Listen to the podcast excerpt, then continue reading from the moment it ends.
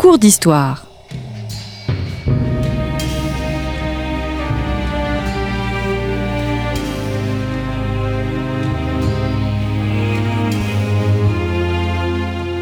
On retrouve Christophe Dickès. Chers auditeurs, bonjour, merci pour votre fidélité à Storia Voce. Nous vous rappelons que ce podcast vous est offert par le magazine Histoire et Civilisation, disponible naturellement chez votre kiosque préféré, mais aussi sur abonnement. N'hésitez pas à vous rendre sur histoire et civilisation.com. Laurent Thaïs, bonjour. Bonjour Christophe Dickès. Merci d'avoir répondu à notre invitation. Faut-il vous présenter? Vous êtes historien, euh, spécialiste reconnu du Haut Moyen Âge. Nous vous avions reçu à propos euh, de votre Charles le Chauve, une émission enregistrée avec Marie-Gwen Carichon. Votre Charles le Chauve qui euh, est paru chez Gallimard. Et vous venez de, publier une partie de votre œuvre dans la fameuse collection bouquin Roi des Francs, le Haut Moyen Âge de Clovis à Robert le Pieux. Alors nous entamons, Laurent avec vous donc, une nouvelle série de nos cours d'histoire précisément sur les rois francs. Nous partirons la semaine prochaine à la découverte du roi d'Agobert. Nous étudierons aussi l'an 1000 de Robert le Pieux. Mais aujourd'hui, eh bien, j'ai souhaité que nous nous arrêtions sur la descendance de Clovis et ce que vous appelez les royaumes combattants. Nous sommes le 27 novembre 511. Clovis laisse son royaume en partage à ses quatre fils. Or, il existe une forme de contraste en ce roi qui meurt, un roi avec qui pourtant tout semble commencer, et un temps d'obscurité jusque l'époque carolingienne. On se demande, Laurent où les héritiers de Clovis veulent en venir.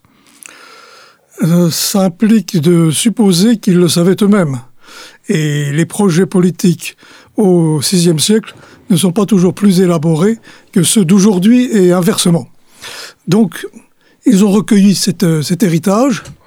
Et il faut savoir que dans la conception franque de la royauté, une conception qui se construit d'ailleurs presque sous leurs yeux et avec leurs mains de, de cette euh, génération, de cette deuxième génération euh, des rois des Francs, chaque fils de roi a droit au titre de roi et à quelque chose de l'héritage.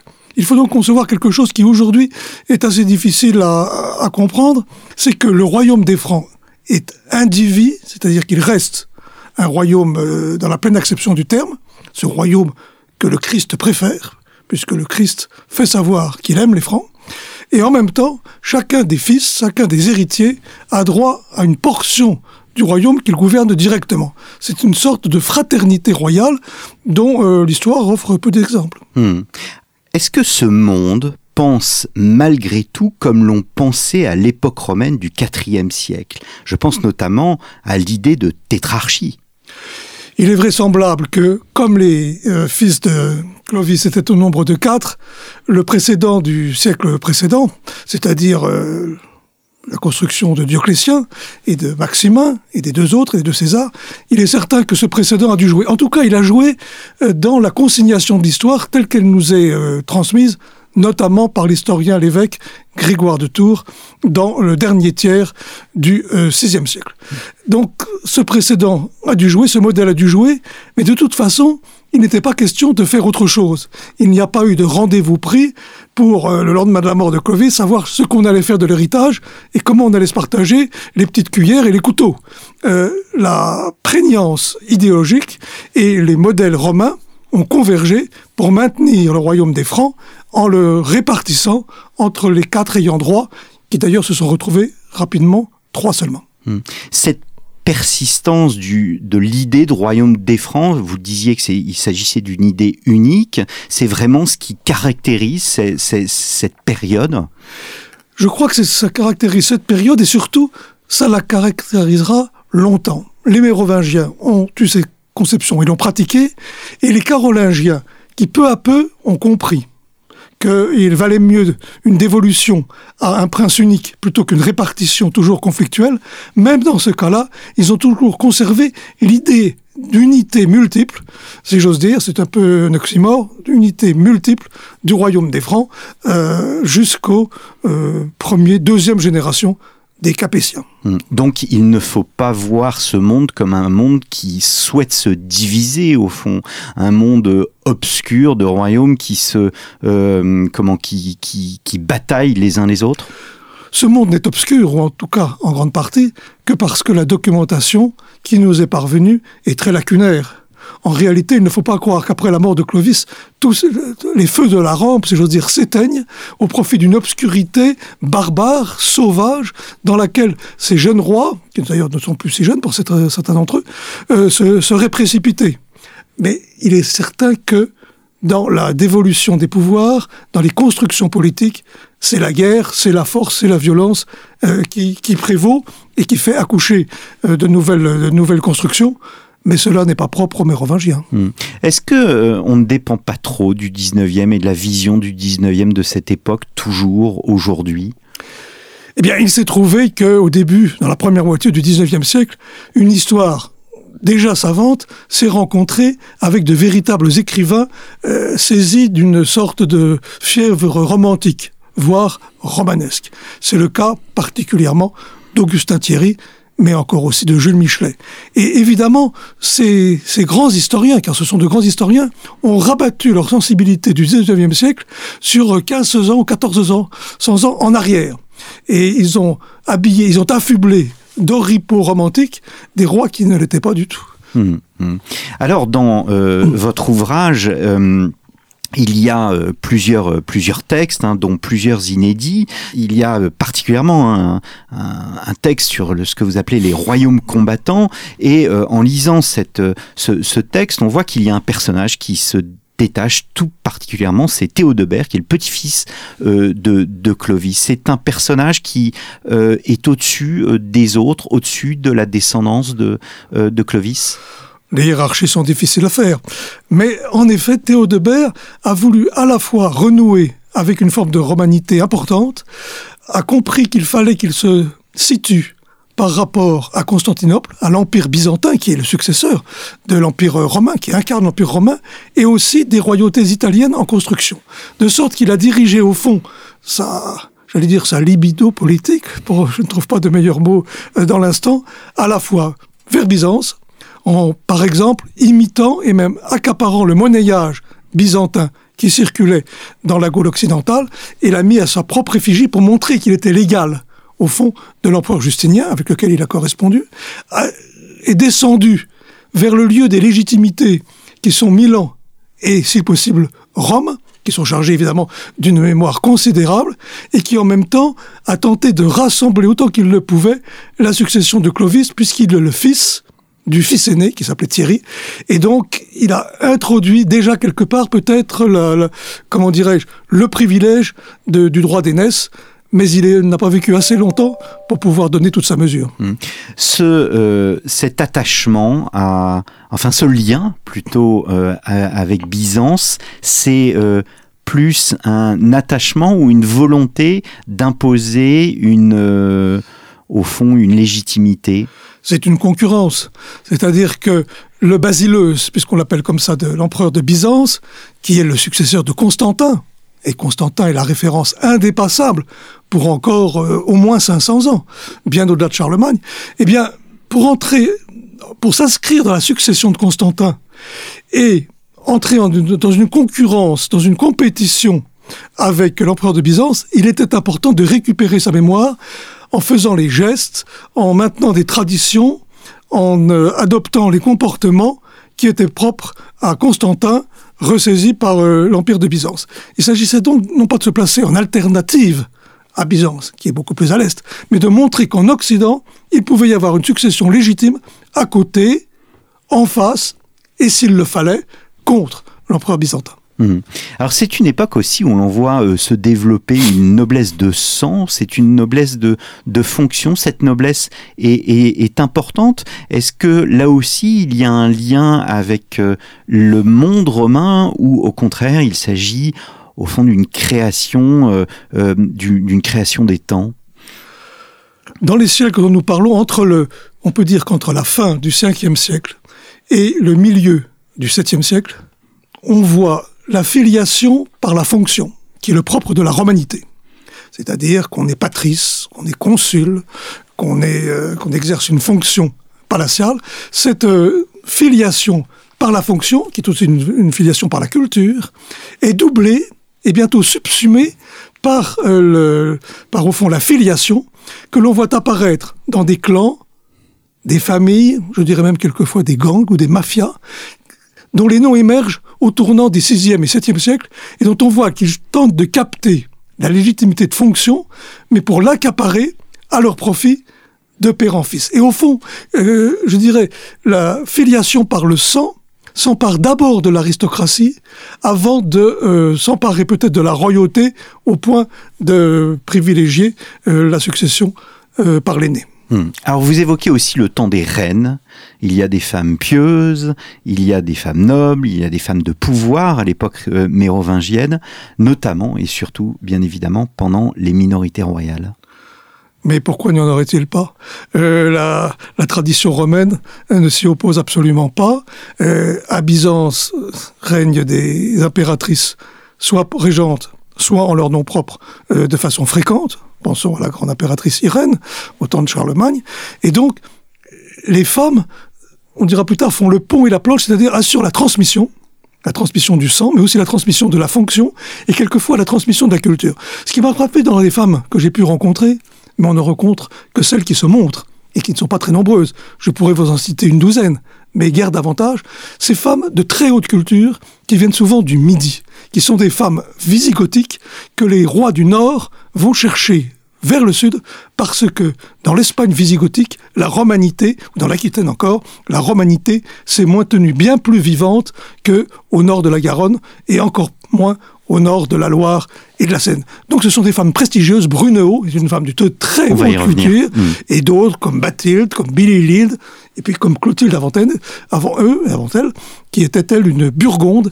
Et la Burgondie était un royaume qui avait recueilli les traditions romaines beaucoup plus fortement que les Francs. Les Francs sont des tard venus dans la succession de la romanité. Ce sont les, derniers de la classe et euh, ils vont prendre la première place au bout de deux ou trois générations seulement. Hum, hum. Alors il y a ce pacte d'Andelot qui révèle le rôle de la régente Brunehaut, vous venez de l'évoquer. Euh, c'est la femme d'un des petits-fils de Clovis euh, Est-ce que vous pourriez nous dire en quoi ce pacte est important pour, pour Alors il est important pour deux raisons. Euh, la première, qui n'est pas la meilleure, c'est que c'est le seul document intégralement euh, consigné qui nous soit parvenu sur ce type de rencontre, qui est relativement fréquent, ce type de rencontre. Mais jusque-là, il n'avait pas donné lieu, nous sommes en 587, il n'avait pas donné lieu à des consignations, et c'est presque par hasard que Grégoire de Tours, dont j'ai déjà parlé tout à l'heure, qui était certainement présent à cette réunion d'Andelot, d'Andelot c'est dans, la Marne, et euh, qui a consigné ou fait consigner le, le texte lui-même. Et nous voyons, pour une fois, je dirais in vivo, pour parler latin comme à l'époque, nous voyons fonctionner euh, les royautés qui à la fois se rencontrent pour régler leur litige et en même temps pour exalter, comment dirais-je, la proximité entre la divinité, entre Dieu et le peuple des Francs. Car chaque fois, il faut rappeler que ces rencontres sont placées sous le règne, sous le signe du Christ roi, qui dirige les royaumes vers la Jérusalem céleste. C'est le travail du Christ et c'est le travail des rois euh, euh, à qui il a délégué ce pouvoir. Donc tout le monde est là. Hmm. Alors, cette régente Brunehaut va subir un sort peu enviable à la fin de, de, son existence, hein, euh, même, même assez euh, terrible, et euh, l'anecdote retient même l'idée que ce sort va nous permettre de savoir qu'il y avait des chameaux en Gaule. oui, nous prenons l'événement par le petit côté de la bosse, mais Brunehaut a été prise dans des conflits compliqués parce qu'elle a été veuve très tôt, parce que elle a elle a été régente de ses enfants, petits-enfants et même d'un arrière-petit-fils, et qu'elle s'est trouvée, c'était une femme qui régnait plus à l'est, elle s'est trouvée en face d'une équipe à l'ouest, c'est-à-dire le roi Clotaire et son épouse euh, et sa fille euh, Frédégonde.